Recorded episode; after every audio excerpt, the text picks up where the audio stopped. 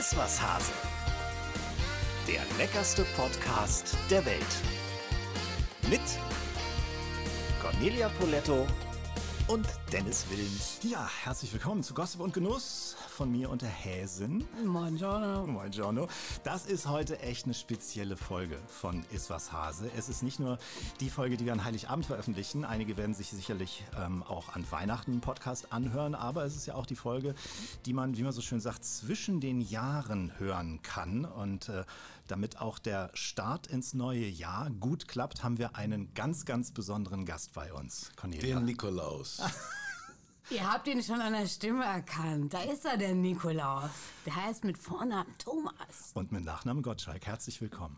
Dankeschön. Ich habe ja gar nicht gewusst, dass man auch an fremden Podcasts teilnehmen kann. Ich habe ja selber einen mit Mike. Ich habe mir gedacht, ich, ich habe alle Podcasts mit dem Grund abgesagt, wie ich bisher, in die ich bisher eingeladen wurde. Ich habe doch selber einen, ich kann doch nicht in deinem auftreten.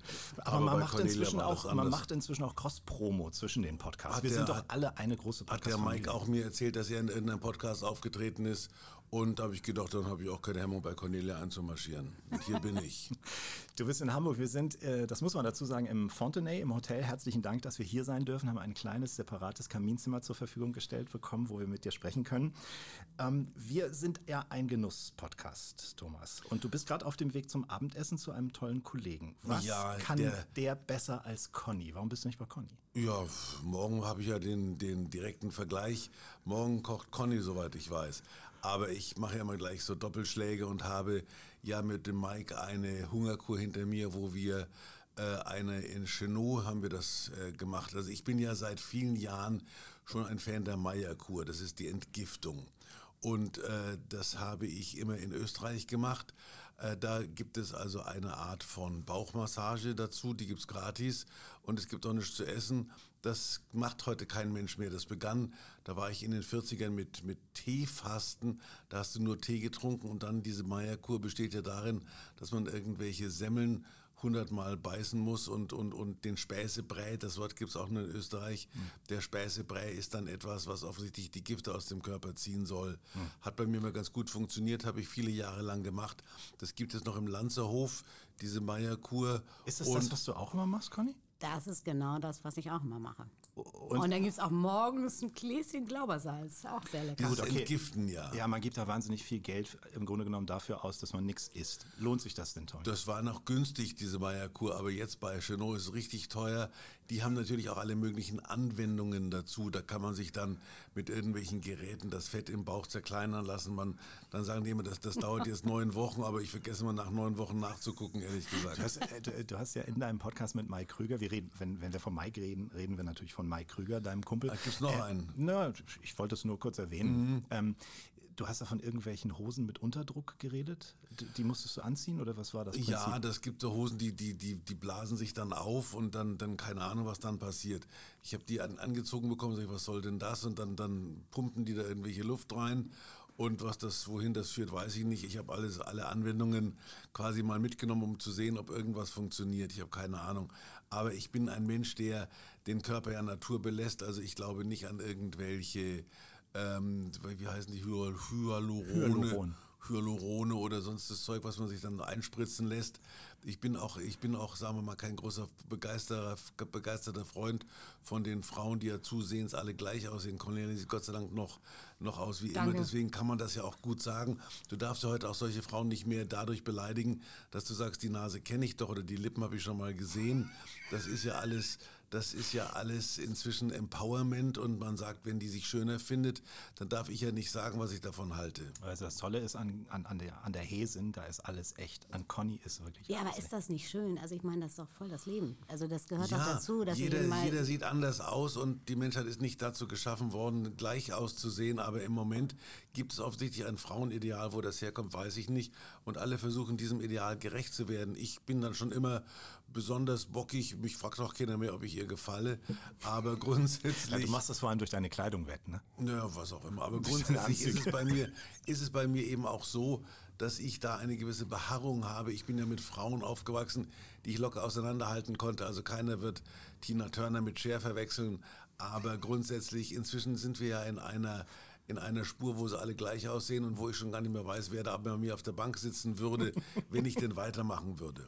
Darüber sprechen wir nochmal gleich. Ähm, lass uns nochmal bei der Kur bleiben. Bringt's denn was? Ich habe gehört, du bestellst dir deine Showanzüge immer eine Nummer kleiner. Passt du dann auch wieder rein? Das ist der Trick bei der Kur. Man muss sich also irgendwas in den Kleiderschrank hängen, was einem nachgewiesenermaßen nicht passt. Und wenn man am Ende der Kur ist und es passt, dann hat man das Gefühl, man hat was erreicht und es Ja. hat sich gelohnt. Ja. Es ist und bleibt nämlich eine Schinderei für einen Genussmenschen, auf Genuss verzichten zu müssen. Damit bin ich mitten im Thema, hoffe Ja, ich. genau. Du bist offensichtlich ein Genussmensch. Was ist denn für dich? Ich meine, Genuss kann ja auch, Conny, bei allem Respekt, muss ja nicht unbedingt Essen sein. Ne? Kann ja auch alles andere sein. Kann Sport Ja, sein. also für kann mich Genuss ohne Reisen Essen sein. und schöne Weine ist, ja, Ja, Ja. also gibt noch mehr, aber Was definierst du denn als Ich Genuss? habe ja, ich habe ja sämtliche quasi Preise, die es in meinem Leben zu verdienen gab, schon verdient. Ich war, glaube ich, vor 100 Jahren schon Pfeifenraucher des Jahres. Da war es ein Genuss, mal so ein Pfeifchen zu rauchen. Da haben auch die anderen gesagt, das riecht gut. Dann war, dann war die Zigarrenzeit und dann war es äh, en vogue, dass man mit einer dicken Zigarre irgendwo gesessen hat. Ich mit, mit, mit Arnold dann in L.A. und äh, äh, Stogi, mal Stogi. Also was, das war immer so eine Geschichte, das konnte man da noch äh, ein bisschen ausleben. Und ich erinnere mich noch, wenn du abend beim Käfer im Restaurant gesessen hast, da ging dann anschließend irgendein ein Herr mit irgendeiner Kiste rum und da hat man sich dann, hat man sich dann äh, Zigarren ausgesucht, also irgendwelche Davidoffs besondere Art, die Nummer eins, die Nummer zwei oder die Nummer drei. Deswegen hatte die Kiste so verschiedene Abteilungen. Und dann war ich mal bei, bei in L.A. beim Essen und da habe ich gedacht, wow, da ist auch einer mit der Kiste unterwegs. Da habe ich den ganz, ganz locker rangewinkt. Habe ich gedacht, der ist der einzige Laden in L.A., wo man noch rauchen darf. Da waren aber dann Teebeutel drin. Also so haben sich die Zeiten geändert. Ach, du lieber Dann haben die dann haben die Tee da ausgegeben. Dann musste man sich Teebeutel aussuchen. Verschiedene Gesundheitstees. Da hört bei mir der Genuss dann auf. Also bei Tofu, das ist für mich kein Genuss. Und diese, diese Kur, die ich da mache, die ja vegan ist, da frage ich mich, wo bleibt der Genuss? Das ist zwar alles wunderschön angerichtet, das sieht toll aus. Man hat mir zu Weihnachten noch ein Kochbuch geschickt, das sind alles geniale Fotos, aber es sind dann eben nur irgendwelche Ersatzstoffe irgendwelcher Art. Und Ja, aber warum, warum machst du es dann? Also du kannst ja auch genauso gut sagen, okay, ich esse, um abzunehmen, gibt es ja auch andere Sachen. Ne? Also zum Beispiel nur die Hälfte Na, es essen ist, und ein es bisschen mehr ist die Sport machen. Eitelkeit wächst natürlich im, im fortschreitenden Alter. Es gibt ja Zeiten im Leben, wo man eine Pizza reinhauen kann, ohne dass man am nächsten Tag die Folgen bemerkt. Also ich habe zum Beispiel äh, in, in, in München gab es in der Leopoldstraße irgendein ein, ein, ein Roma-Restaurant Roma. Da habe ich mir eine Pizza für zwei Personen bestellt und der Kellner kam und hat gedacht, ich habe einen Hund unter dem Tisch, weil die so schnell weg war. Aber ich habe das einfach reingespachtelt und habe da, das mit Genuss hatte das wenig zu tun. Ich habe eine Unart, die ist nämlich zu schnell essen und nicht richtig zu kauen. Und das soll man da beigebracht kriegen. Ich kau dann eine Woche richtig und dann, dann kau ich wieder 52. Also da- das Gegenprogramm zu ja, Oberlippe das drüber stülpen ja und auch so einatmen. ganz langsam wieder aus. Also du, du bist ja schon bei dir und du ähm, versuchst natürlich einfach all das Böse, was du so ein paar Monate über ähm, in, in dich reingehauen hast, äh, wieder irgendwie gerade zu stellen. Und dann hast du äh, dieses langsame Essen und dieses Kauen, weil die Verdauung fängt ja schon mit dem Kauen an. Und dann merkst du, dass du es mitnimmst, einen Monat, zwei Monate, und Ja. dann wird es langsam auch wieder so wie vorher. Man, man, das ist das Problem bei diesen, bei diesen Diäten, dass man im Grunde sich da zusammenreißt und schwört, man isst nie mehr wieder was anderes. Und ich habe dort jeder Currywurst abgeschworen, von der ich jetzt schon wieder träume. Ja, aber das, man muss auch solche Guilty Pleasures haben. Da haben wir auch schon oft in diesem Podcast drüber gesprochen. Also deins war jetzt offensichtlich, sich zwei Pizzen nacheinander reinzuatmen. Nee, Kann man eine das ja für dann, zwei. Ach so, naja, gut. Eine Zwei-Personen-Pizza, ja. Ja, gut, aber Für eine Person und das war ich. Aber wenn du, kannst du denn was am Herd, wenn ich das mal so äh, despektierlich Nee, fragen also darf? zu meiner Zeit war Biolek der Einzige im Fernsehen, der gekocht hat. Bei dem war ich mal zu Gast. Und ich das Einzige, was ich so halbwegs hinkriege, was nicht gerade, was nicht gerade Spaghetti sind in irgendeiner Form, das sind äh, Lauch mit Käsesoße in Schinken eingewickelt. Das habe ich mit Biolek damals gemacht. Damit Und das hast du dir so lange gemerkt, dass du es bis heute machst? Ne? ja, ich mach's immer, es kommt immer was anderes raus dabei, aber der Anfang, die Absicht ist immer die gleiche, die dahinter steht. Ja, nicht schlecht, aber immerhin. Also jeder braucht so, wie nennt man das, Signature, sein Signature Dish. Signature Ne? Dish, ja klar. Ja. Absolut. Absolut. Du, Thomas genießt ja immer hohe Aufmerksamkeit. Ne? Da wird viel über dich geschrieben, auch nach der letzten Wetten das Sendung können wir später nochmal drüber sprechen. Ich würde aber gerne mal von dir wissen, welches ist das seltsamste Gerücht, das du jemals über dich gehört hast? Na, ich glaube, das war dieses Scientologen-Gerücht, wo man mich da plötzlich dieser amerikanischen Sekte zugeordnet hat, weil das war richtig, richtig äh, ein Eingriff in mein Privatleben insofern, als da plötzlich in, in Malibu Hubschrauber mein Haus weggeflogen sind und man da so eine Art von Beweiskette geschaffen hat. Ich war zum Beispiel vor langen Zeiten war ich mal die Stimme des Babys in Look Who's Talking, das hat ja in Amerika der Bruce Willis gemacht und die Regisseurin war eine gewisse Amy Heckerling, das, ich, das hatte mit mir gar nichts zu tun, die aber offensichtlich Scientologin war. Und dann war ich in meiner Show besonders nett zu John Travolta, den ich auch als besonders nett empfand. Und der ist auch Scientologe. Und dann habe ich einen Film mit einem gewissen John Turtletop gemacht, der auch einen scientologischen Film offensichtlich gedreht hat, nämlich While You Were Sleeping. Ich habe den nicht gesehen. Also ich habe einen Film gemacht mit ihm zusammen das war Driving Me Crazy, hieß der in Amerika, in Deutschland Trabi Goes to Hollywood. Das, das war natürlich eine Schnapsidee, war auch kein Erfolg der Film. Aber der lief dann auf irgendwelchen amerikanischen Pay-TV-Sendern immer wieder. Und aus, der, aus, der, aus dieser Beweiskette, dass ich mit mehreren Scientologen nachweislich zusammengearbeitet habe, hat man dann äh, den Schluss gezogen, ich sei auch Scientologe. Und dann musste ich habe ich so eine Sterntitelgeschichte gemacht. Da musste ich mich im weißen T-Shirt, das haben sie mir noch dreckig gemacht, damit ich ein bisschen nach Büßer aussah. und habe ich mich dann vor einer Holz, vor, vor so einer Wand fotografieren lassen von so einer Baracke, um um zu sagen, ich sage jetzt die Wahrheit und dann musste ich schwören, dass ich kein Scientologe bin. Und ich habe so viel Zuschriften gekriegt innerhalb dieser Zeit, dass für mich das erschreckende Ergebnis dieser Anschuldigung war, dieses eigenartigen Gerüchtes, dass die Scientologen mir viel normaler vorkamen als die, als die anderen Menschen, die mich alle beschimpft haben, dass ich ein Scientologe bin, der ich nachweislich nicht war und ja. nie, nie, nie äh, einen Grund hatte, den, die in irgendeiner Form zu gutieren oder, oder ich habe mich nie dafür interessiert, Scientologe zu werden. Das war einfach ein Gerücht, das kam aus dem Nichts und hat mich über Jahre lang hinweg verfolgt. Hm, was ist das Beste, was die beste ähm, Strategie? Kommentieren oder einfach da bin ich, Schnauze da bin ich noch, Da bin ich noch nicht ganz klug geworden. Es lohnt sich jetzt nicht mehr was dagegen zu sagen. Ich habe ja wie alle äh, innerhalb meiner Zeit viel, viel Ungerechtigkeiten, die ich als solche empfunden habe, über mich ergehen lassen müssen. Also nicht nur Gerüchte, sondern eben auch Anschuldigungen in irgendeiner Form. Und da habe ich teilweise den Versuch gemacht, die wegzuklagen, aber man kommt da nicht, man kommt da nicht durch. Ich habe dann teilweise Prozesse gewonnen, wo ich schon gar nicht mehr wusste, dass ich sie jemals angestrengt hatte. Da hat mir mein Medienanwalt, solche Leute gibt es, dann geschrieben, wir haben uns durchgesetzt und haben einen großen Erfolg vor dem Landgericht in Hamburg errungen und ich wusste gar nicht mehr, worum es damals gegangen war. Zum Beispiel kann man in Deutschland ja nichts Schlimmeres nachgesagt kriegen als Reichtum. Und es gab mal eine Fokustitelgeschichte, wo, wo mein Reichtum aufgesplittet wurde, der, der als solcher aber nicht existierte. Das einzige die einzige Institution, die sich für diesen Artikel interessiert hat, war das Finanzamt, die dann mit Summen angekommen sind, die nachweislich natürlich nicht existiert haben, aber wo ich mich dann entschuldigen musste für Gelder, die ich gar nicht hatte. Und da habe ich auch geklagt. Also man muss in Deutschland klagen, wenn man als zu reich bezeichnet wird. Hm. Hast du irgendwie mal sowas erlebt, Conny, bei dir? Gegen dich? Gab es da irgendwie mal hier in der Stadt? Ich meine, das ist so ein kleiner Mikrokosmos. Suppe, ihr kennt euch, Suppe versalzen. Ihr kennt euch alle untereinander, ihr, ihr Starköche. Also äh, ich erinnere tatsächlich noch mal einmal so, so, eine Arbeitsgerichtsgeschichte. Das war witzigerweise, als wir noch nicht gemeinsam Polettos Kochschule aufgezeichnet haben, hatte ich eine Sendung mit Barbara Schöneberger. Hm. Und da haben wir eine Pilzlasagne gemacht mit verschiedenen Pilzen, unter anderem Chantarelle. Und typisch Barbara sagt sie, Chantarelle, wieso, die machen doch nur Unterwäsche. Das kann doch gar nicht sein. Und da hatte ich einen Koch, der alles versemmelt hat und diese ganze Lasagne neu zu machen ist. Und dann habe ich den von heute auf morgen vor die Tür gesetzt. Da gab es mal irgendwie eine böse Geschichte, habe ich auch verloren. Aber ansonsten, äh, toi, toi, toi, war das bis jetzt alles ziemlich harmlos. Hm, musste es auch nicht groß gegen, gegenhalten. Nee. Ja.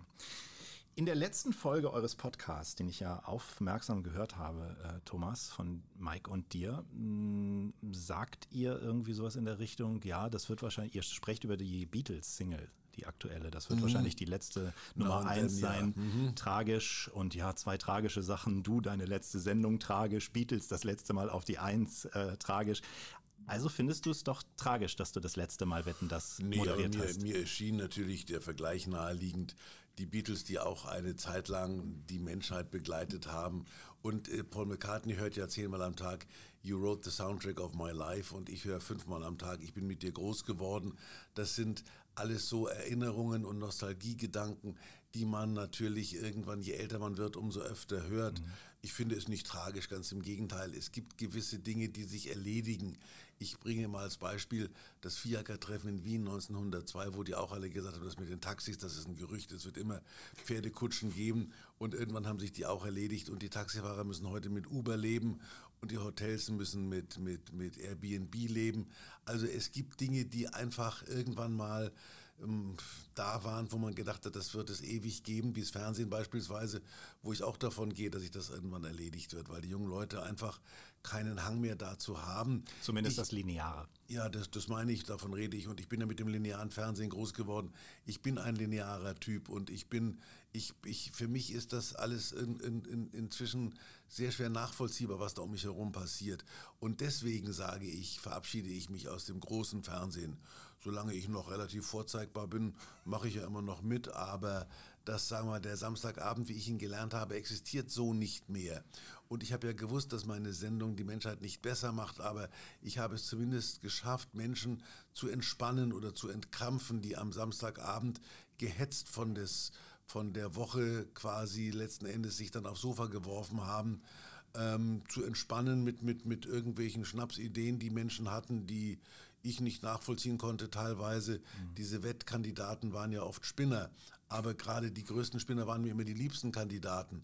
Diese deutschen Ich kann was Kandidaten, die irgendwie besonders gut rechnen konnten oder sich irgendwas merken konnten, die haben mich weniger fasziniert als die Spinner, die gesagt haben, ich kann dir eine Kuckucksuhr, keine Ahnung, ähm, mit, mit, mit, mit, einer, mit einer Maske auf dem Kopf in, in zehn Minuten rückwärts zusammen aufsetzen und die geht dann auch noch. Hattest du nicht auch mal eine Nudelwette? Ja klar, 60 Jahre ZDF habe ich gewettet, dass ich von 120 verschiedenen Pasta-Formen blind nur mit der Zunge, nicht mit den Händen ertastet, sagen kann, welche Sorte das ist.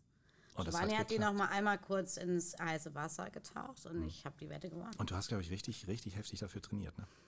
Ja, also ich habe viel Pasta gegessen. ist ja nicht unbedingt schlecht. Aber haben dich denn nach der letzten äh, Sendung, haben dich äh, die Reaktionen auf deine Abschiedsworte überrascht? Nee, also, Oder hattest du das im Hinterkopf, als du, als du das formuliert hast? Ich, ich, ich bin ja kein Mensch, der sich am Mittwoch hinsetzt und sich was aufschreibt, was er am Samstag dann im Fernsehen sagt. Und ich bin auch der, für mich ist ja der natürliche Feind des, des Fernsehmoderators, der Autor, die ja immer wichtiger werden, die einem ja Texte aufschreiben, die man dann gefälligst auswendig zu lernen hat oder die man vorträgt oder die man im schlimmsten Fall vom Prompter abliest. Und wenn der Prompter stehen bleibt, dann muss man Schluss machen und sagt, es tut mir leid, das ist eine kleine Panne, die hier äh, passiert ist und, und äh, das kriegen die meisten ja schon gar nicht mehr hin, eine Panne zuzugeben. Und ich sage, je mehr Pannen, desto besser ist das fürs Live-Fernsehen. Und nur das hat mich interessiert. Und ähm, ich habe ja immer das Gefühl gehabt, dass ich, dass ich rede, wie mir der Schnabel gewachsen ist. Und ich merke eben oft, und das war ja der Inhalt meiner Aussage, dass ich bei irgendwelchen Reden, die ich halte, sei es in Taxis oder sei es in der Küche zu Hause, dann plötzlich sage, Stell dir mal vor, ich hätte das im Fernsehen gesagt. Und das ist etwas, was ich nicht gut finde. Und das ist etwas, was mir zusehends auffällt, dass ich im Fernsehen früher überhaupt nicht dran gedacht habe, kann ich das im Fernsehen sagen oder kann ich das nicht. Es gibt gewisse Höflichkeits, nicht sagen Floskeln, aber ein gewisses Verhalten, das ich immer für mich zum Grundsatz gemacht habe. Erstens war ich ja kein Journalist. Ich habe es nie als meine Aufgabe äh, erachtet, Menschen zu fragen, was macht das mit dir? Weil ich das auch nicht gefragt werden wollte. Und wenn das machen etwas, aber nur ganz bestimmte Moderatoren im weiß der. Deibel, aber ich höre immer wieder öfter den Satz, was macht das mit dir? Und ich sage, wenn das mit dem Menschen etwas macht, der mir gegenüber sitzt, dann ist es, hat es keine Bedeutung für mich, weil es mit mir eben nichts macht. Und wenn ich schon die Frage stelle, dann ist eine, eine Neugier immer geheuchelt und das auch ist, das ist schlecht. Deswegen habe ich oft dumme Fragen gestellt, aber die waren immer echt gemeint und so gemeint, dass, dass derjenige, der gefragt wurde, damit auch keine Probleme hatte, weil ich meine Gäste ja immer als eine Art von Sofagäste oder Partygäste betrachtet habe, die ich keine be peinlichen Befragungen aussetzen mochte. Andererseits wollte ich nie irgendeinen Menschen, der bei mir saß, bloßstellen oder ihn irgendwas fragen, wo ich gehofft habe, vielleicht weiß er das gar nicht und ich kann ihn belehren. Mhm. Das war zum Beispiel für mich der Unterschied, als die, die, die Shirin David jetzt bei mir einmarschiert ist, die ja für viele eine Art von von äh, Heilige ist und die wird wahnsinnig gefeiert in den sozialen Medien. Und da hat die gesagt, habe ich gesagt, du bist, wie ich höre, Opernfan. Da habe ich gedacht, wir kriegen eine gemeinsame Basis hin. Hat die gesagt, ja, der Johann Strauss ist für mich der größte Komponist. Der hat meines Wissens nie eine Oper geschrieben. Das war Richard Strauss. Der hat die Frau ohne Schatten geschrieben oder den Rosenkavalier. Aber ich wollte auf keinen Fall dann sofort reagieren und sagen, der hat doch nie eine Oper geschrieben. Wir reden gerade von Opern. Du kommst hier mit dem Walzerkönig daher. Aber das sind, das sind Dinge, die ich einfach reflexhaft nicht tue, weil ich nicht als altklug und nicht als Besserwisser dastehe, obwohl ich im Nachhinein gemerkt habe, dass die ja von einer Gnadenlosigkeit sind. Also die nützen jede Schwäche, die einer hat, aus, diese jungen Leute. Und ich habe immer gedacht, naja, ich lasse das niemanden spüren, wenngleich ich eine Erinnerung mit mir rumtrage, die, die mich nachhaltig geprägt hat. Ich war ja ein großer Verehrer von Hans-Joachim Kuhlenkampf. Das war so meine, meine, mein Stil im Fernsehen. Ich bin eben damit aufgewachsen, dass Fernsehmoderatoren sich erstmal über ihre in Anführungszeichen Assistentin ausgelassen haben, fünf Minuten ohne Rücksicht auf irgendwelches Pacing oder Timing. Das war für mich so. Und als ich den Kuhlenkampf dann kennengelernt habe, weil irgendeine Zeitung mich dann mit ihm mal zusammengebracht hat, ich glaube, es war die Hör zu, und als Kuhlenkampf dann eben nicht begeistert war, dass er seinen Nachwuchs kennenlernen sollte, habe ich gesagt, das finde ich aber blöd, dass der mich jetzt hier so, so von oben herab behandelt. Ich bin doch sein größter Fan und ich kann doch nichts dafür, dass ich jetzt jünger bin als der und vielleicht das mache, was der jeweils gemacht hat. Und ich merke, dass mir das heute oft passiert, dass mir Leute vorgestellt werden als meine würdigen Nachfolger und wo ich dann, wo ich dann eben nicht den gleichen Fehler machen will und von oben herab sage, komm, was ich kann, das kannst du noch lange nicht, weil ich kann ja nicht wirklich was.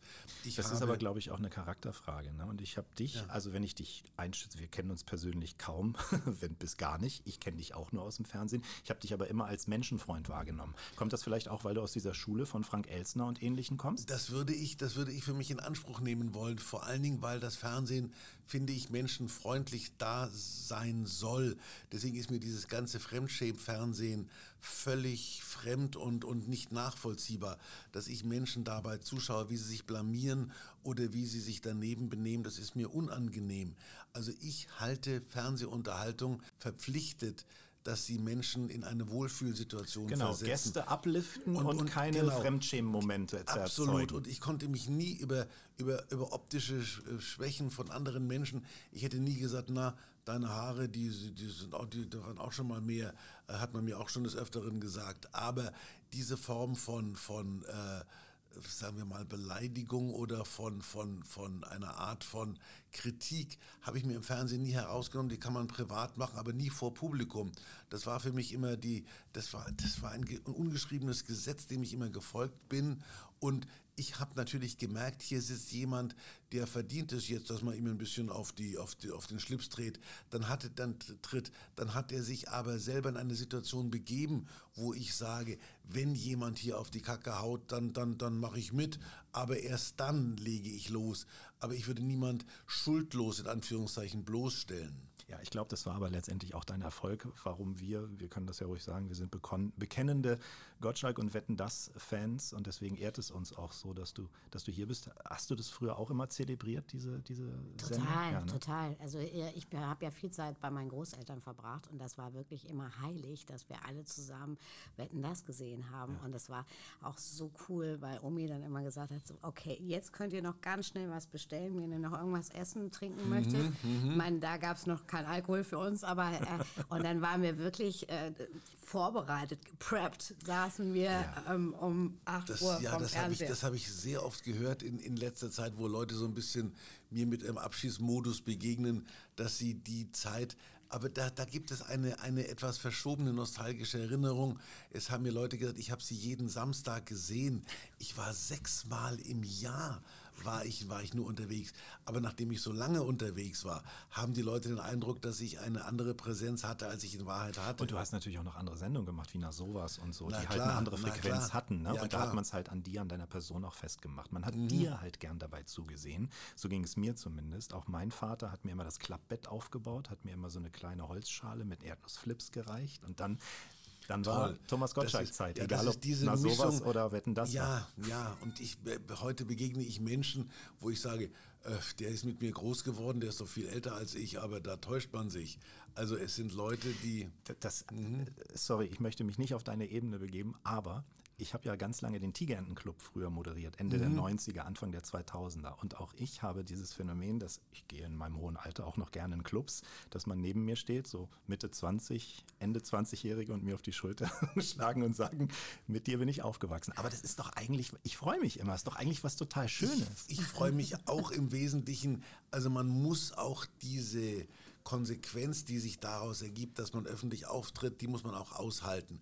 Deswegen halte ich nichts von Celebrities, die sich mit Security umgeben und die einen großen, einen großen Pflanz machen, denn man ist ja letzten Endes nur das, was man ist aufgrund der Leute, die einen mögen und die Gründe, dass sie einen mögen, die hat man ja selber nicht im, im Griff. Wenn man, was ich mache, zum Beispiel äh, nur, nur sein Inneres nach außen stülpt, wenn man schön singen kann, wenn man gut kochen kann, wie Cornelia, ist das eine, eine, eine, eine Begabung oder eine Gnade, die nicht jeder hat. Das habe ich ja nicht. Also wenn, ich habe mich ja nie in meinem Leben als Künstler bezeichnet, weil ich das immer abgelehnt habe. Vielleicht ist jemand, der schön malen kann oder der gut singt, ein Künstler. Nee, das würde ich so nicht sehen, weil du hast schon, wie, oder allgemein Moderatoren haben schon eine bestimmte Begabung. Sie können, finde ich, Stimmungen besonders sensitiv aufnehmen und ähm, auch Ja, aber zwischen deswegen hat verschiedenen sich doch auch Charakteren. so viel verändert, weil das ist das, was du sagst mit diesen Autoren. Weißt du, wenn du nicht mehr auf die Menschen zugehst, nicht mehr spontan sein kannst, dann ist, verliert das auch komplett an Reiz. Ich glaube, das Und grundsätzliche Problem ist das, Leute. was, was du angesprochen hast, dass der Moment des Fernsehens, wo du da oder des Live-Radios, das ist kein Moment, der sich mehr verflüchtigt, sondern der wird für ewig getaped. Es sei entweder auf YouTube Ja. oder halt in irgendwelchen Podcasts, die immer wieder ja, das abrufbar habe ich, ja sind. auch, hab ich ja auch immer bemängelt bei Kritiken, weil ich sage, Freunde, am Samstag und bei, bei mir war das ja noch so, dass nicht diese unmittel, unmittelbare Reaktion erfolgt ist, sondern dass dann äh, am- bestenfalls am Sonntag danach die Bild am Sonntag rumgeraunzt hat. Und am Montag hat dann noch ein Fernsehrat in der Bild sein bemoostes Haupt erhoben und die Hörzu kam dann vier Wochen später mit einer Kritik einer Sendung, die sich längst in, in, in, ins Nichts aufgelöst hat und ich sag, das waren doch Seifenblasen. Die sind am Samstagabend während der Show geplatzt und alles, was ich da gesagt habe, das war doch nicht bedacht, das war doch nicht geplant. Heute ist es eben so, dass du ja nicht mehr entscheidest, ob du jemanden beleidigen willst, sondern dass jemand, der beleidigt ist, sagt dir, du hast mich beleidigt. Und das halte ich nicht für fair. Wenn ich, und ich sage, ich bin da ähnlich wie die Merkel immer mit dem Motto unterwegs gewesen, ihr kennt mich doch. Ich will niemand beleidigen. Und wenn jemand beleidigt ist, dann, dann, ich, ich konnte früher, konnte früher konnte ich sagen, äh, hier ist, hier ist, was weiß ich, Montserrat Caballé, das ist aber eine schwere Last, die ich jetzt trage. Das, das, das geht heute nicht mehr, weil dann sofort ist eine Form, ich, hat man auch verboten, zu ihrem Tod zu sagen, das war ein schwerer, schwerer Verlust. Ich habe dann herber Verlust gesagt, weil schwer kann man ja missverstehen, weil die Dame etwas breiter war als, als üblich. Aber sie selbst hatte damit ja kein Problem. Und die hat, als sie aufgetreten ist, gesagt, soll ich seitwärts rauskommen, weil das ein bisschen schmal ist, der Auftritt. Und wenn ich merke, dass jemand mit irgendeiner körperlichen Problematik äh, nichts, nichts, keine, keine, keinen für ihn nichts verbindet, dann kann ich das ansprechen. Das Problem ist, dass es jetzt halt immer abrufbar bleibt, auch in alle Ewigkeit quasi durchs Netz. Ich bin auch jemand, der noch vor dem Internet in den Medien aufgewachsen ist. Ich habe meine erste Radiosendung Mitte der 90er gemacht. Da hieß es immer, ja, das versendet sich. Das Ja, war zwar ja, blöd, ja. da stand dann auch der Programmdirektor hinter mir und sagte, Herr Wilms, das war aber nicht witzig, was Sie gesagt haben, aber das versendet sich halt. Und das ist eben heute nicht mehr so. Aber das Problem ist ja nicht nur, dass es, dass es abrufbar ist, sondern dass es auch ewig kritisierbar ist. Also mein berühmtes Zigeunerschnitzel sind wir beim Thema äh, Kochen. Das hatte ich in irgendeiner Late-Night-Geschichte beim WDR äh, sind ohne viel nachzudenken von mir gegeben und es wurde erst bei der Wiederholung wahrgenommen. Das ist ja das, dass man einfach, es ist nicht nur abrufbar, es ist auch plötzlich, werden Dinge entdeckt, die, die, die lange zurückliegen und es werden Leute für etwas gescholten, das vor Kuhlenkampf erwähnt, die vor 20 Jahren schon, schon äh, nicht mehr im Fernsehen waren, so ungefähr. Mhm.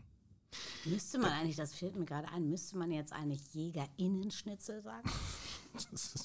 ich also ich, ich habe wahrscheinlich, ja. Es gibt zum Beispiel auch eine Sensibilität bei jungen Leuten, die ich gar nicht nachvollziehen kann, wenn man sich auch darüber lustig macht. Ich habe zum Beispiel, äh, äh, ich bin im, im, Schwarzwald, war ich, war ich joggen, habe ich dann so, so gesagt, darf man Schwarzwald noch sagen oder ist es Wood of Color?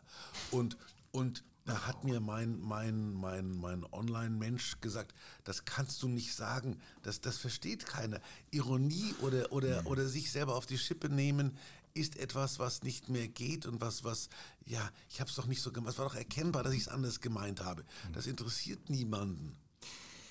Lass uns mal wieder äh, diesen äh, Kanal in Richtung äh, Kulinarik und Essen ähm, nehmen jetzt. Isst du eigentlich vor der Show oder nach der Show? Das würde mich jetzt mal interessieren. Oder hast ja, du überhaupt also, gar keinen Hunger im Umfeld einer Show? Also vor der Show legt sich der Appetit so peu à peu, aber danach isst man natürlich völlig unsinnig und haut Dinge rein, die um 23.30 Uhr nicht in einen normalen Magen gehören. Das ist mir oft so gegangen, dass ich nach den Sendungen hast du eine Form von von Appetit, die nichts mit Hunger zu tun hat, sondern es ist eine Art von, von, von Gier und dann stopfst du Sachen in dich rein. Du gehst eben um 23.30 Uhr dann zum Currywurststand und haust dir in Berlin eine Currywurst in der Tiefe der Nacht rein, von der du genau weißt, dass sie dir nicht gut bekommt. Aber das, das, das hat doch jeder von uns, gibt's oder? auch nach der NDR Talkshow gibt es doch immer diese Wiener Würstchen. Ja? Ja, hast du die noch nie ich, probiert? Ich, wir waren ja Jedes gemeinsam in der NDR Talkshow und ich kann mich nur an, an den Sekt vorab äh, erinnern, dass man da in, vorher richtig abgefüllt hat. In dem Moment schmecken sie richtig gut. Okay, kann ich mich erinnern, okay. Ja, ich habe ich hab zum Beispiel vor meiner Garderobe oder in meiner Garderobe, ich habe sie dann rausgetan, weil es wahnsinnig anfängt zu miefen, so ein Würstchenständer, da, da, da, das, die haben die in den. Ah, ja, in, ja, die mit diesem heißen In den Tankstellen? Irgendwie, ne? Ja, Diese da, da so, so, so, ja. so, so, ein Kessel ja. und da stehen die so drin und der ist so, so leicht betaut und dann riecht der ganze Laden, riecht dann mhm. nach diesen Würstchen. Sind ja. das dann diese dicken Bockwürste? Unterschiedlich. Du ich kannst werde, ich jede werde, reinstecken. Ja, schon klar. Aber. Die stehen da, da drin, da muss ich immer suchen. Also ich mag die, die so knallen am liebsten. Das sind dann die, wo die Fettstücke dann durch die Gegend fliegen. Und die einem immer wieder, man muss aufpassen, dass man in der Sendung nicht immer so, so ein leichtes Rülpsen hat und seine Gäste dann mit diesen, mit diesen Wurstsorten beglückt. Das ist. Ah, ich merke schon, jetzt, jetzt es ist lecker. alles menschlich. Ja, jetzt ja. pass auf, äh, gibt es ein Gericht, das du bis zum Ende deines Lebens essen könntest? Also ich muss sagen, ich bin einer von diesen, von diesen Spaghetti-Kindern. Ich glaube, also, also Spaghetti in jeder Form kriege ich immer rein und, und Wurst in, auch in jeder Form. Die Pasta also. Queen sitzt neben dir, ja. also aber nicht Mama Miracoli, oder? Ja, aber das ist das Grandiose. Pasta geht einfach immer. Wirklich, ja. jeden Tag. Ja, ich muss auch sagen, und da, da, da sind wir auch, also ob das eine reine Tomatensoße drauf ist oder ob das eine Fleischsoße ist, dann egal. Mhm. Also es ist, oder ob das eine Gorgonzola-Soße ist oder was auch morgens immer. um vier geht auch eine scharfe Spaghetti Aglio Olio Peperoncini. Oder ja. halt auch mal eine Dose Ravioli. Mhm. Ja, da bin ich weniger dabei. Der Herr Melzer mag das ab und zu mal ganz gerne von der Tanke, die kalte. Erwärmt ja, weil sie er keine Pasta Erwärmt sie sich nicht mal mehr auf. Weil er keine Pasta kochen kann. gibt es irgendwie, also mal abgesehen von in allen Variationen Spaghetti, gibt es eine kulinarische Eigenart, die noch keiner von dir kennt? Na doch, die Bockwürste in der Garderobe? Das ja, weiß nicht, ob du die, das schon so oft nein, erzählt hast. Aber mein Freund Manfred Teubner, der Unterhaltungschef am ZDF war, der hat dann angefangen, diverse Senfsorten anzufordern. Und, und, und wir hatten dann also sieben Sorten von, von, von Würsten, die da immer drin standen und zehn Sorten von Senf, von scharf bis süß, wobei süßer Senf auch nur zu Weißwurst oder zu, zu Leberkäse passt. Ah, nicht schlecht. Mhm. Senf sammeln. Sammelst du irgendwas? Nee. Hast du irgendwie einen nee. Tick oder so? Nein. Nee. Nichts, ich habe alle, alle möglichen Ticks gehabt. Ich habe mich für Uhren interessiert, aber auch das erledigt sich irgendwann, weil du merkst, dass natürlich so eine, so eine Apple Watch alles kann die, die, die sogar sich meldet, wenn ich auf die, auf die, aufs Maul falle. Bist du gestürzt? Dann muss ich immer drücken, nein. aber, ich bin nur ins Bett gegangen. Aber dafür hast du doch diesen Knopf, den du dir um den Hals hängen kannst von deinem Pfleger, oder? Naja, klar. Gibt es eigentlich sowas von dir, Conny, was ich, wir kennen uns ja schon ziemlich lange, aber ich kenne eigentlich auch so keinen Sammeltick oder so von dir. Hast du sowas auch nicht? Ich habe tatsächlich mal so, äh, man nennt es ja fein Menagen gesammelt, also Salz- und Pfefferstreuer Ach, Aus echt? Porzellan, aus Holz, aus ja. Auch so hm. Leuchttürme, so Habe ich ganz aber auch irgendwie aufgegeben. Ähm, ich liebe Porzellan. Und ansonsten. Aber auch so keine Käthe Kruse Puppen oder so, so Porzellandinger Nee, oder nein, nein, gut, bin ich ja froh. Es heißt bei uns Gossip und Genuss, äh, lieber Thomas. Das heißt, Genuss haben wir jetzt ausgiebig gesp- besprochen. Jetzt kommt so ein bisschen Gossip. Ich lese dir Schlagzeilen vor und es wäre toll, wenn du die kommentierst. Die erste Schlagzeile ist sogar über dich. Du hast irgendwie dem Handelsblatt wohl gegenüber mal gesagt oder sollst gesagt äh, haben, wie deine Einnahmen zur Rente ähm, sind äh, monatlich 915 Euro. Heino bekommt deutlich mehr, 1625. Stimmt das oder ist das eine Ente? Hein- Heino ist ja ein deutscher Heimatsänger. Es ist ja kein Wunder, dass die deutsche Heimat sich bei dem re- re- revanchiert für seine Leistung. Ich habe ja nicht viel getan für Deutschland, gebe ich zu. Insofern ist die deutsche Rente unter 1000 in Ordnung. Okay, also aber es stimmt offensichtlich. Ich glaube, es stimmt. Ich habe extra mein Büro angerufen, um dann keine, keine Dings in die Welt zu setzen, keine Gerüchte. Ich glaube, ich kriege sowas in dem Bereich. Ich war mal fest angestellt beim Bayerischen Rundfunk. Ah ja, Paar von der Jahre. Zeit damals. Mhm, da, da muss das herkommen. Harald Schmidt hat noch weniger, 272, der war nur mal Organist. ich bin bei 274 im Moment Quatsch. übrigens, ja. Also wenn ich jetzt in Rente gehen würde. Ich bin der Rentenkönig hier. Haha. Absolut. Ja, ich habe lange beim SWR auf Lohnsteuerkarte gearbeitet. Ah ja, Ich hoffe, dass sich das irgendwann auszahlt. ich wünsche es dir. Tom Cruise soll eine neue haben, 25 Jahre jünger, eine Oligarchentochter, also Tochter eines russischen Abgeordneten, der durch Diamantenhandel reich geworden ist. Ähm, du hast ihn ja auch ein paar Mal erlebt. Was ist das für ein Typ? Ein ausgesprochen netter Typ. Da hat mich die, haben mich die Medien auch beschimpft, weil ich natürlich als Scientologe dem anderen Scientologen gegenüber furchtbar nett war. Aber der war auch mir gegenüber nett. Und ich habe bei Tom Cruise, das habe ich nur bei Clinton, bei Bill Clinton erlebt und manche Amerikaner haben das. Wenn du mit dem sprichst, hast du das Gefühl, es gibt nur einen einzigen Menschen auf der Welt, der, der, der, der den Mann interessiert und das war ich in dem Moment, wo ich mit ihm gesprochen habe. Aber er hat auch den Beweis angetreten, ich habe nie, die, die, die Geschichte Tom Cruise, die kann ich beliebig dehnen, ich habe nie in meiner ganzen Karriere so Familienautogramme gesammelt, aber als der Roman, der war ein großer Fan von Tom Cruise, mein Sohn, als der sich bei mir zum zweiten Mal angesagt hat, hat der Roman gesagt, darf ich mit? Habe ich gesagt, okay, dann nehme ich den mit und habe den Roman dem Tom Cruise vorgestellt. Und da hat er gesagt, was mir viele gesagt haben, my next movie starts in, in, in äh, Los Angeles, I will be back. Und wir waren dann gerade zu Beginn dieses neuen Films, Mission Impossible, keine Ahnung, was es für eine Nummer war, waren wir in L.A. Und dann haben, da standen wir da am roten Teppich. Ich durfte ja nicht drauf auf den roten Teppich, stand mit dem Roman so an der Seite. Und dann kam er den roten Teppich entlang, hat er gesagt, Roman, this is Thomas, he's a famous guy in Germany, come over. Und hat mich in, auf den roten Teppich mitgenommen und wusste noch, dass mein Sohn Roman heißt. Also da war ich Das ist richtig, beeindruckend. da war ich platt, muss ich wirklich sagen.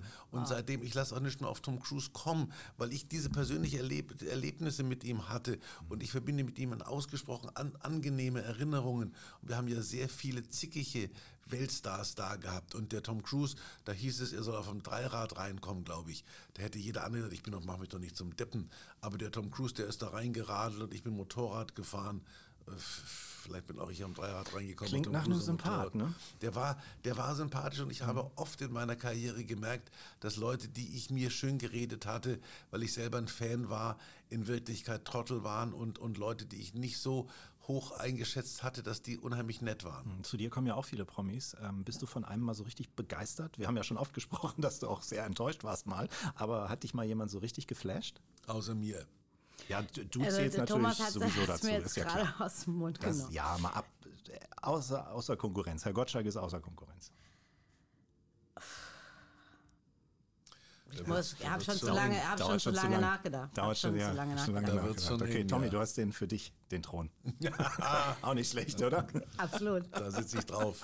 Irgendwann gibt es die Spaghetti für mich. Aber ist es wirklich so? Ich finde, ich finde ihn als Schauspieler sehr faszinierend. Ich frage mich, das ist ja auch so einer der Menschen, die nicht altern.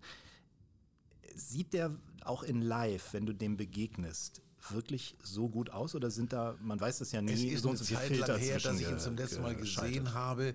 Immer wenn ich Also ich, ich habe natürlich vor gewissen schönen Männern einen gewissen Respekt, ein gewisses Konkurrenzgefühl.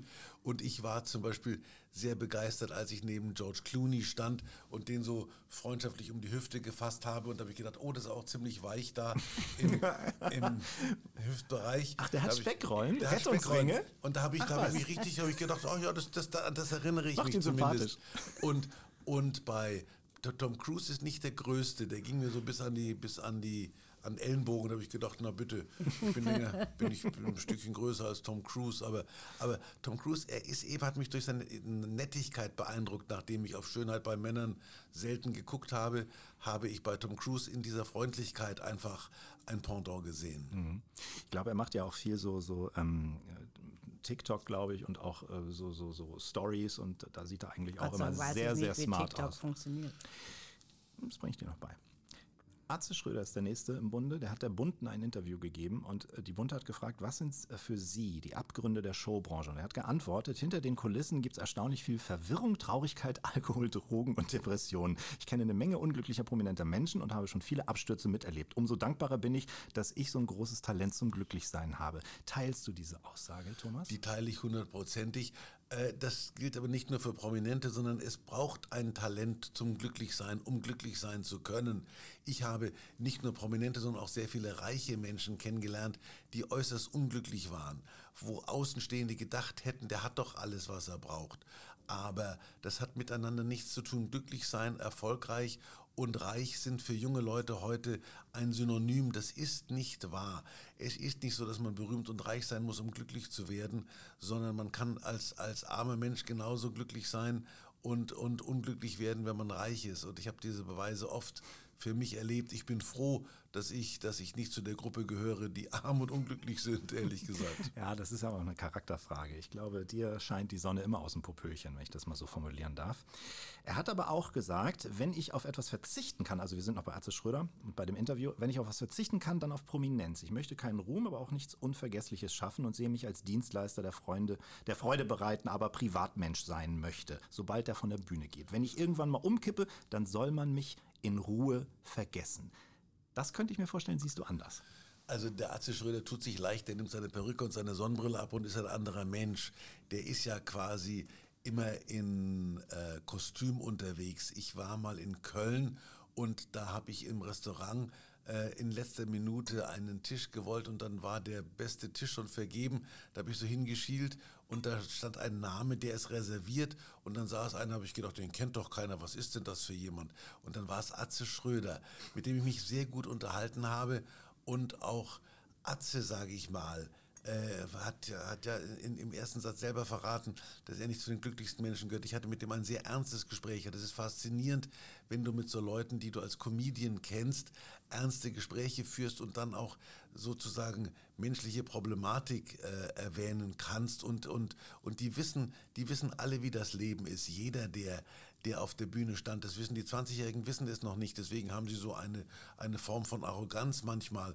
Ich denke mir, du wirst schon noch, du wirst schon noch erleben, was alles auf dich zukommt. Und es ist einfacher in dieses Geschäft einzusteigen, als wieder auszusteigen. Das war die, die, die Frage, die du vorher erwähnt hast. Es ist gerade, wenn sich so, wenn es da so eine Achsenverschiebung stattgefunden hat und das Geschäft nicht mehr das ist, was es mal war. Ich weiß gar nicht, was passiert wäre, wenn ich ersetzt worden wäre.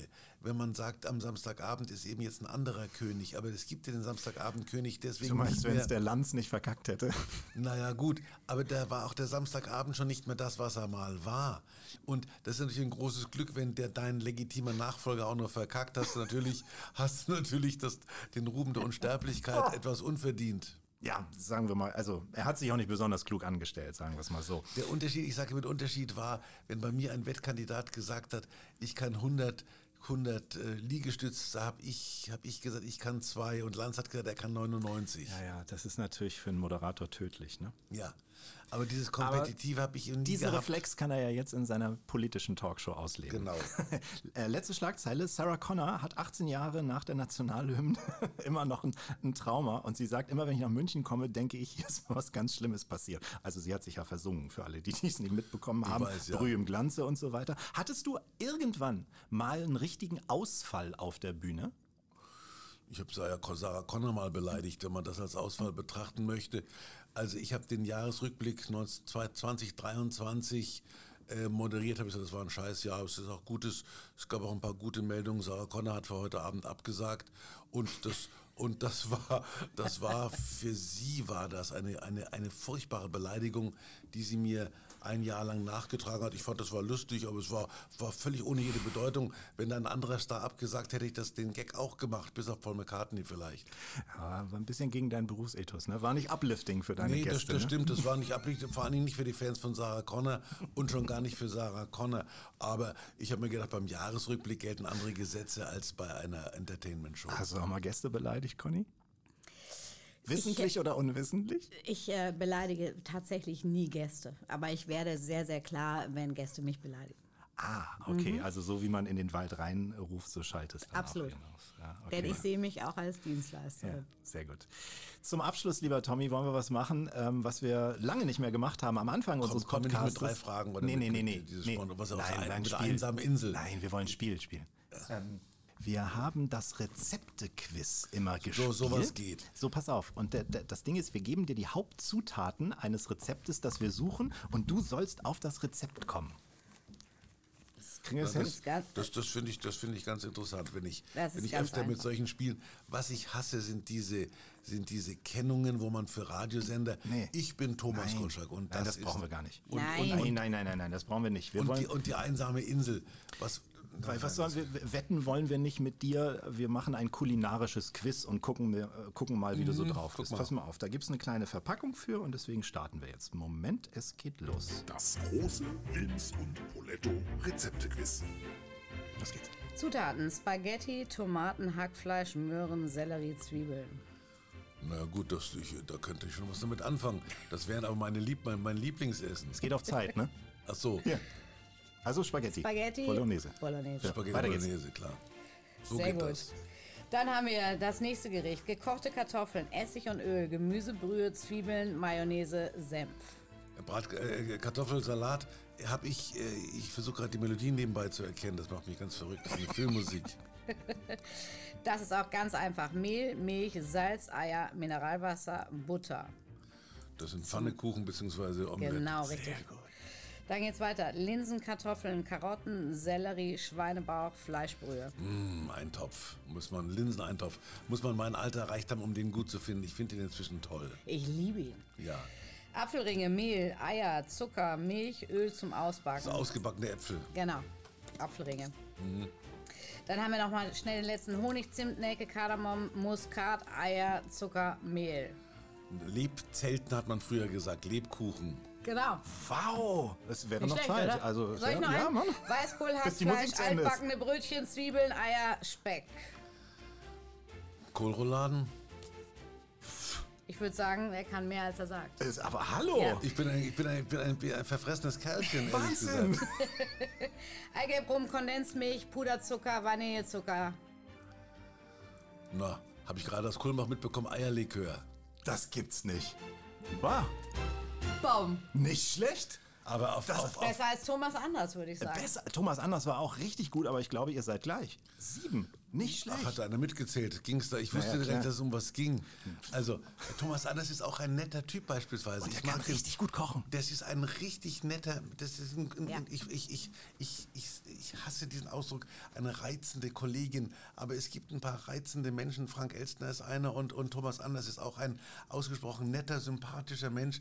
Den muss man mögen, ganz im Gegensatz zu seinem Kumpel. Zusammen. Wohl. Ach mein Gott, jetzt steht, äh, guck mal, die, die Das- vererde ich schon gar nicht mehr miteinander. Ja, ja, wirklich. Ja, ja. Also da, Sehe ich nee, die sehe ich gar nicht mehr zusammen. Deswegen, Modern äh, Doch, schon lange nicht Ja, mehr. ja. Der hat immer noch große Erfolge als Modern Talking. In Russland zu- tourt der Thomas Anders immer noch. Ich weiß, ja. Ich habe in Polen ein, ein Plakat gesehen von ihm. ja. Deine Pläne für 2024, verrätst du uns zum Schluss, was du so vorhast? Oder? Aber Lass die Dinge auf mich zukommen. Also ich, ich, ich werde wahrscheinlich irgendwann einen selbstbestimmten Abschied nehmen vom Fernsehen. Gott, das hörte sich gerade Ja, an. ich weiß. Wolltest du in die Schweiz irgendwie? Nee, nein, nein, nein, nein, nein. Aber also ich möchte, ich, ich lasse die Dinge, bis dahin ist, lasse ich die Dinge auf mich zukommen, rein dienstlich. Also ich sehe nicht ein, dass ich mich aus dem Fernsehen vorschnell verabschiede mit einem Salto rückwärts, bevor ich nicht den Eindruck habe, dass andere das, was ich gemacht habe, wesentlich besser machen. Wie feierst du Silvester? Weißt du das? Oh, ganz entspannt, da gehe ich mit mit mit Carina am, am Nachmittag in Baden-Baden. Da waren wir beim Rolando Villason letztes oder vorletztes Jahr. Da gibt es immer so ein Silvesterkonzert um 16 Uhr und dann gehen wir schön essen, dann feiern wir zu zweit da rein. Also keine große. Cozy. Cozy. Cozy und muggel, Cozy. muggelig, wie der Hamburger sagt. Wie feierst du Silvester? Äh, wir feiern bei mir in der Kochschule. Wir kochen alle zusammen. Die Freunde bereiten vor. Dann ziehen wir uns alle um und dann gibt es lecker Essen und ein bisschen Party. Großartig. Das ist der Plan. An dieser Stelle, lieber Thomas, bedanken wir uns ganz, ganz herzlich bei dir für deine Zeit. Du hast unseren kleinen, feinen Podcast echt Sehr abgeliftet. aufgewertet. Ich danke euch, aber das, das hat ja nicht wehgetan und reden kann ich ohne, ohne dass ich was dafür kriege. Wir haben uns fast gedacht, dass du hier an der richtigen Stelle bei uns bist. Also Okay. trotzdem ganz, ganz vielen Dank. Jetzt noch etwas ganz Besonderes in dieser Folge. Uns ist nämlich aufgefallen, wir haben nie in einer Podcast-Folge zusammen gekocht. Conny, das wird sich ändern. Wir haben einen neuen Partner, nämlich Thermomix von Vorwerk. Kennst du sicherlich. Ähm, Und deshalb kochen wir jetzt einen Weihnachts-, Silvester- oder Neujahrsgang, der sich quasi von selbst kocht. Ein wunderbares Risotto. Und dafür, Conny, gehen wir beide jetzt rüber in deine Cucina, ne? So machen wir das. Also danke, Tommy, nochmal. Vielen Kein, Dank. keine Ursache. Dranbleiben, jetzt wird gekocht, Solange ich nicht in. Thermomix muss, ist alles gut. Nein, nein, nein. machen wir nicht. Werbung. Ja, wie es so oft ist, steht man vor Weihnachten oder an Weihnachten in der Küche, Conny. Wir sind in deiner Cucina und wir haben ein, ja, möchte mal so sagen, eine absolute Megamaschine vor uns. Das ist nämlich der neue TM6. Ferrari. Ferrari. Der Thermomix, mit dem wir jetzt was zaubern werden? Unfassbar. Äh, Wir werden jetzt ein Risotto mit Zucchini zubereiten und äh, es fällt mir sehr schwer, es kribbelt in meinen Händen, weil es ist kein Rezept von mir. Stimmt, denn wir haben äh, in der Rezeptdatenbank von Thermomix Risotto eingegeben. Im Cookie Do nennt man das ja, gibt es auch als App und im TM6 ist das hier direkt auf dem Bildschirm schon drin. Per WLAN haben wir Risotto eingegeben.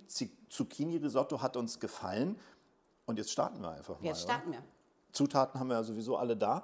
Ich drücke Kochvorgang starten. ich drücke auf Kochvorgang starten. Los geht's. Also, der Thermomix sagt uns 500 Gramm Parmesan in Stücken. 500 noch nicht, 50 Gramm, sagt Ich wollte er. mal gucken, ob du aufpasst. Guck mal, die habe ich hier schon vorbereitet. Und jetzt gucken wir mal. Der wiegt ja automatisch mit. Das ist absolut faszinierend. Hoppla. 52. Meinst du, gut. es funktioniert jetzt nicht mehr, weil auch. wir 52 haben? Doch, das funktioniert. 15 Sekunden auf Stufe 10. Das heißt, der Parmesan ist danach pulverisiert. Los geht's.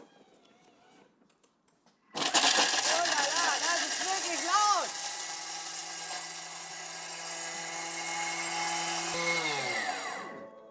Perfekt. Und weiter. Weiter geht's. Zerkleinerten Parmesan umfüllen. Hast du überhaupt jemals nicht nach deinen Rezepten gekocht? Ja, klar. Als ich noch nicht Köchin war. Richtig, auch du hast ja irgendwann mal angefangen, ne? Auch Man vergisst das weißt immer. du was total lustig? Ne? Ähm, mein äh, Mann äh, sitzt krank zu Hause und hat gestern aufgeräumt und hat mein Prüfungszeugnis gefunden. Oh. Juni 95 Und? bin ich zur Köchin gekürt worden. Äh, 85 und 86 Prozent, also mit der Note gut. Okay, kann ich nicht einordnen. Mhm. Wie, ist, ist, also wie viel, wie sieht das so aus bei denen, die abschließen? Also es gibt ja, also du kriegst einmal Punkte für Theorie und Praxis und äh, 85 und 86 Prozent finde ich ganz in Ordnung. Ja, Dafür, dass ich nie Zeit hatte zu lernen oder irgendwas. Den Rest macht eh der Thermomix ab heute. Genau. Ab heute wird mein Leben an sich verändern. Mit dem Thermomix auf 100 Prozent. Genau. So, Parmesan Umfüllen haben wir gemacht. umfüllen haben wir. Weiter geht's. Ziegelchen rein. So, nee, erstmal die Knoblauchzehe. Knoblauchzehe. Halbiert, das habe ich übrigens auch schon gelernt. Ähm, wenn man den äh, Thermomix in Einsatz bringt, sollte man Zwiebeln, Knoblauch immer halbieren, weil wenn die nämlich rund bleiben, dann hat man das Problem, dass äh, das Messer nicht richtig greift. Hast du dir sämtliche Tutorials auf YouTube angeguckt oder woher ich habe holst hab du heute das? Nacht durchgemacht. Fantastisch. Die Frau hat sich vorbereitet. Jetzt müssen wir wieder den Deckel aufsetzen, sagt er uns. Messbecher in den Mixtopfdeckel einsetzen. Weiter geht's. Und drei Sekunden auf Stufe 7. Feuer frei.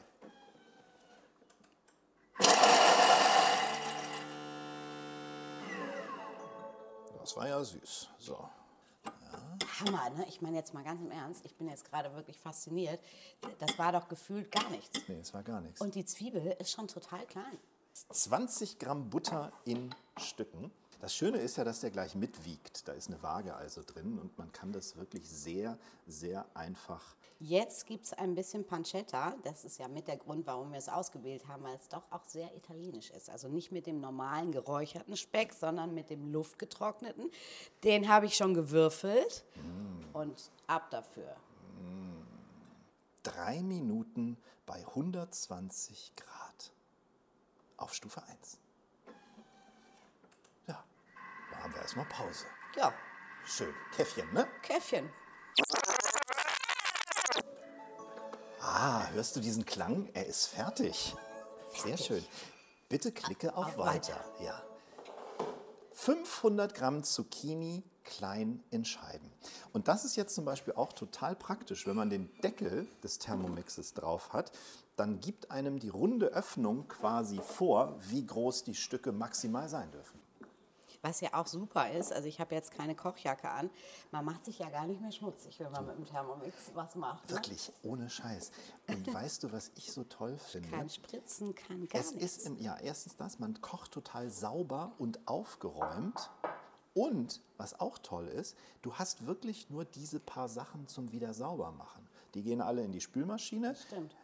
Und das ist wirklich sehr praktisch. Ich habe ja die Aber Theorie. schon vorher ausstöpseln den Thermomix, ne? Wenn- Ja, natürlich. Und auch nicht das Basisgerät in die Spülmaschine, sondern nur den Topf und die Zubehörteile. Cornelia. Verstanden. So, jetzt haben wir auf Weiter gedrückt, 500 Gramm Zucchini in Scheiben dazugegeben und jetzt geben wir wieder den Gareinsatz als Spritzschutz obendrauf. Hervorragend. Und dann geht es weiter für die nächsten drei Minuten. drei Minuten. 100 Grad auf Stufe 1. Dünstet. Jetzt wird gedünstet, richtig. Und was ich noch sagen wollte, ich finde den Thermomix deshalb so gut, weil er dir sehr niederschwellig zum Kochen verhilft. Du wirst genau angeleitet, du machst wenig dreckig, du hast eine unglaubliche Vielzahl an Rezepten. Ich finde, so bringt man die Leute zum Kochen. Weil wovor haben wir Angst, wenn wir kochen? Vorm Aufwand. Ja klar, vom Aufwand und natürlich auch vor dem Misslingen. Genau. Und da gibt es ja auch die Gelinggarantie. Absolut, man muss sich halt nur ans Rezept halten. Ja. Und ich sage euch, wir haben noch nie so entspannt einen Risotto gekocht wie jetzt. Wir stehen hier, wenn ihr uns sehen könntet, also ihr könnt das natürlich alles im Insta-Reel bei uns nachgucken, wir stehen hier mit einer Tasse Kaffee und die Arbeit macht Herr T. -Punkt. Der Tommy.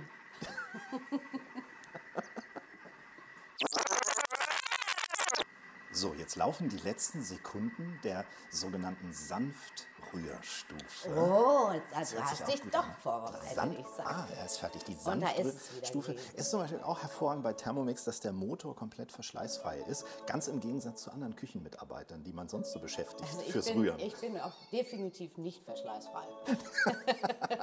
So, er macht hier Alarm. Weiter geht's.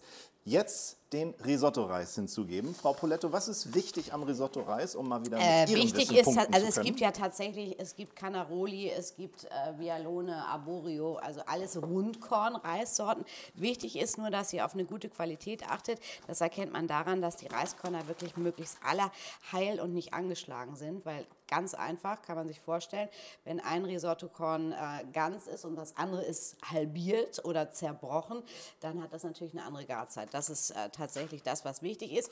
Und Risotto-Reis nie vorher waschen. Ach so. Denn durch die Reisstärke, quält die schon am, auf? ja, nee, nicht quellen, aber ich möchte gerne schon die Reisstärke, die dranhaftet am Reiskorn verwenden, um schon mal Bindung reinzubekommen, ohne dass ich jetzt Unmengen von Butter und Parmesan zugebe. Das wäre übrigens eine Weiterentwicklung des Thermomixes, wenn man während dieser Rührzeiten von dir so kleine Videos eingeblendet bekäme auf dem Display, wo du genau das erzählst. Das stimmt, das stimmt. Sollen das wir da können wir denen ja mal Deutschland mal sprechen? Wir, wir sprechen mit denen. Jetzt gebe ich erstmal 250 Gramm Risotto-Reis hier dazu. Anstelle des Messbechers Gareinsatz als Spritzschutz wieder drauf. Sehr gut, da kann nichts passieren. Und weitere drei Minuten im, was habe ich gesagt, Sanftrührgang. Gesamtrührgang, ja. So viel Kaffee kann man doch gar nicht trinken, wie wir jetzt Das Zeit stimmt, haben. Das, das gibt's doch stimmt. gar nicht. So, er ist wieder fertig. Weiter geht es. Reis mit Hilfe des Spatels vom Mixtopfboden lösen. Das ist halt auch sehr geschickt beim Thermomix, dass dieser mitgelieferte, mitgelieferte Spatel ähm, so eine Form hat, dass du die Messer da nicht kaputt machst.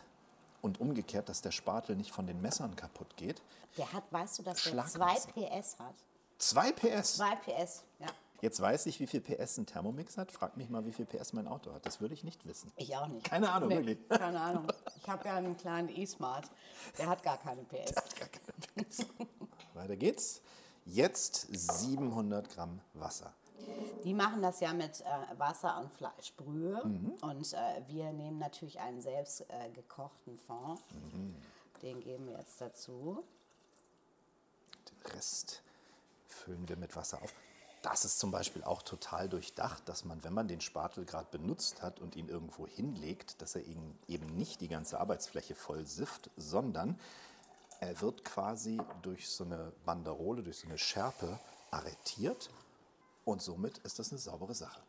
Jetzt geht es mit Salz Eine kleine weiter. Prise Salz kann schon von Anfang an dazu.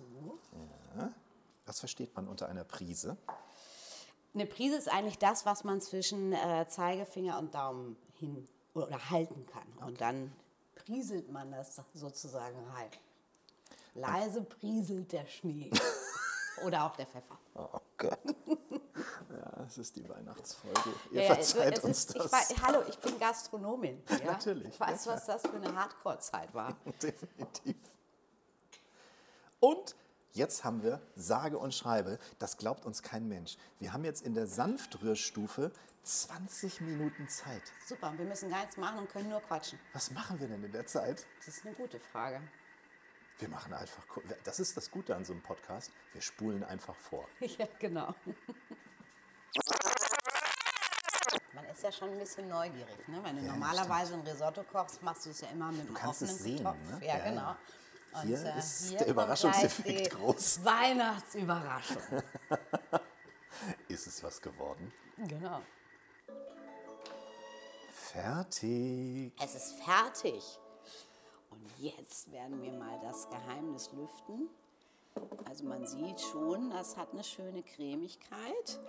Mal gucken, was er jetzt sagt, was wir machen müssen. Wir sollen jetzt Butter noch mal reingeben. Ja. 20 Gramm. Das machen wir doch glatt.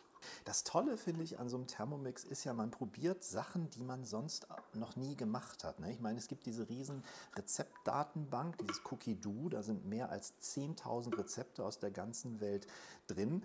Und auch da ist es relativ niederschwellig, sich an was zu trauen, was man noch nie gemacht hat. Weil eigentlich sind die Vorgänge, so wie sie beschrieben werden, fast idiotensicher.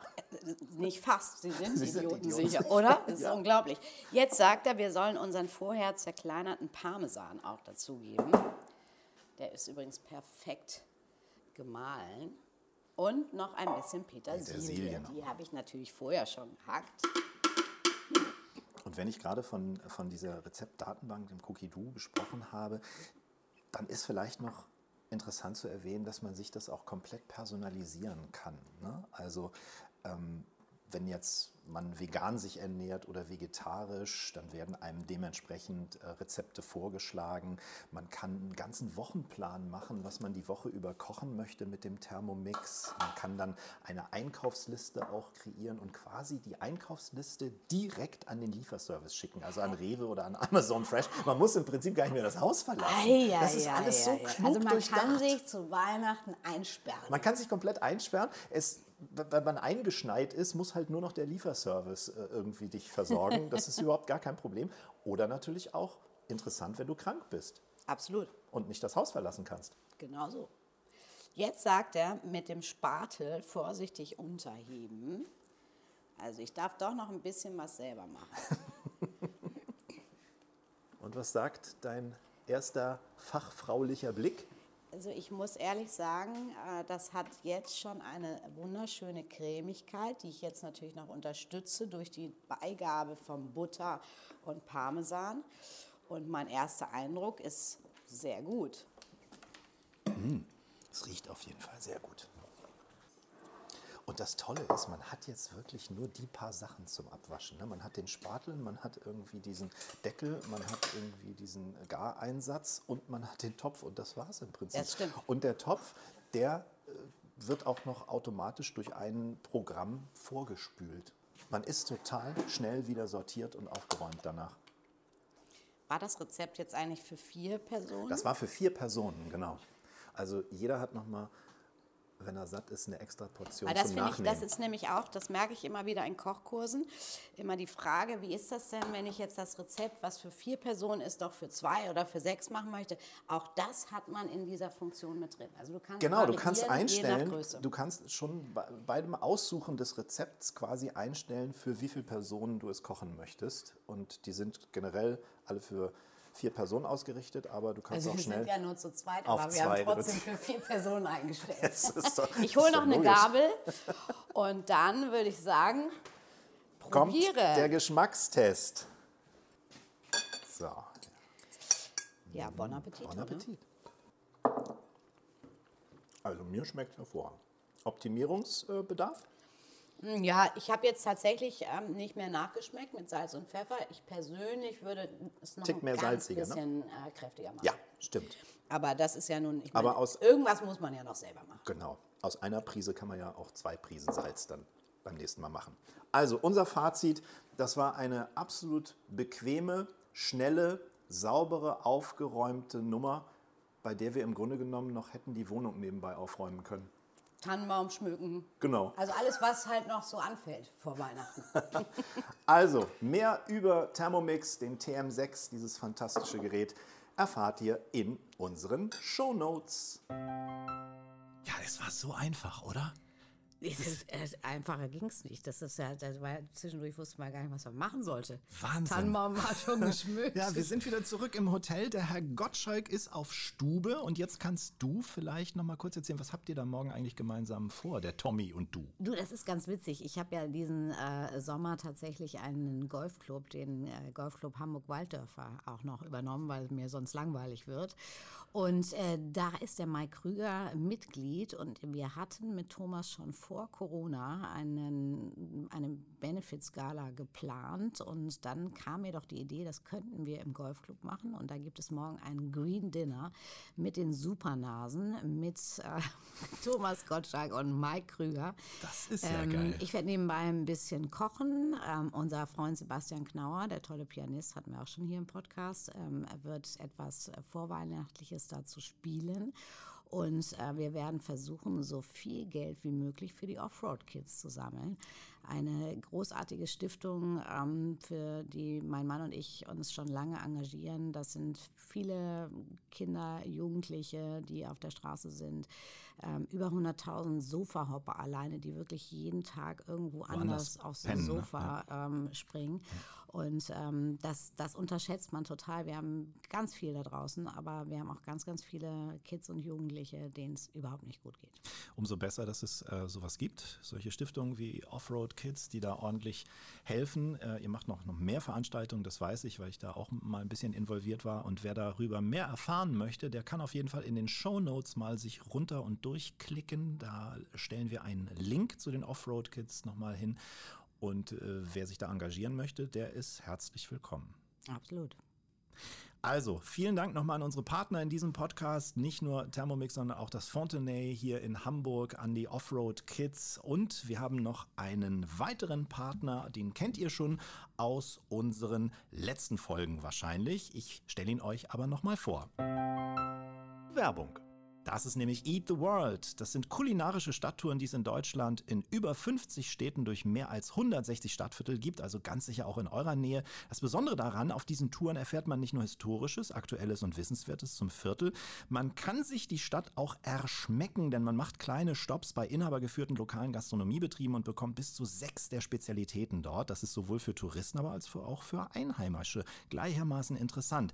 Auch ich habe so eine Tour durch meinen Kiez mal in Kiel gemacht, habe einiges erfahren, was ich noch nicht wusste. Es gab französische Leckereien, es gab amerikanische Pizza, es gab Krebs, es gab viele, viele Sachen. Leckeres regionales Bier kann ich nur empfehlen. Außerdem habe ich da versteckte Hinterhöfe kennengelernt mit neuen Bebauungs-, Nutzungskonzepten, die ich schlichtweg noch nicht kannte. Und dazu gab es noch einen kleinen Crashkurs in Sachen Architektur und abschließend auch noch eine kleine Broschüre, wo nochmal alles aufgeführt war, wo wir waren. Das ist also oder es war rundum eine tolle Sache. So eine Tour ist übrigens ein geniales Weihnachtsgeschenk, brauche ich euch jetzt nicht mehr zu sagen. Wir haben ja Heiligabend, wenn ihr jetzt nicht mehr, wenn ihr jetzt das nicht mehr schafft, dann könnt ihr trotzdem vielleicht nochmal auf die Webseite gehen da kann man sich natürlich auch für alle anderen Anlässe ähm, super Gutscheine sichern. Es gibt zum Beispiel immer noch, auch wenn Weihnachten jetzt schon fast durch ist, vier für drei. Das heißt, ihr bekommt vier Gutscheine zum Preis von drei Gutscheinen. Die Aktion läuft bis zum 30.12. nämlich noch und die Gutscheine bekommt ihr auf der Webseite von Eat the World. Link findet ihr wie immer unten in unseren Show Notes. So, das war unsere große finale Ausgabe. Wahnsinn, was wir hier heute alles geschafft haben. Ich würde sagen, wir haben nochmal so ein richtiges Feuerwerk gezündet zum Absolut. Schluss des Jahres, oder? Ganz toll. Das war ein grandioses Jahr mit euch. Vielen Dank, dass ihr immer äh, downloadet, streamt und uns bei unserem Gelaber hier zuhört. es gibt Anfang des Jahres dann eine schöne Best-of-Folge noch. Da findet ihr nochmal die besten Gäste, die bei uns in 2023 zu Gast waren. Und ansonsten machen wir genauso in 2024 weiter. Ne? Wir freuen uns auf euch. Alles Gute. Macht's gut. Tschüss. Ciao.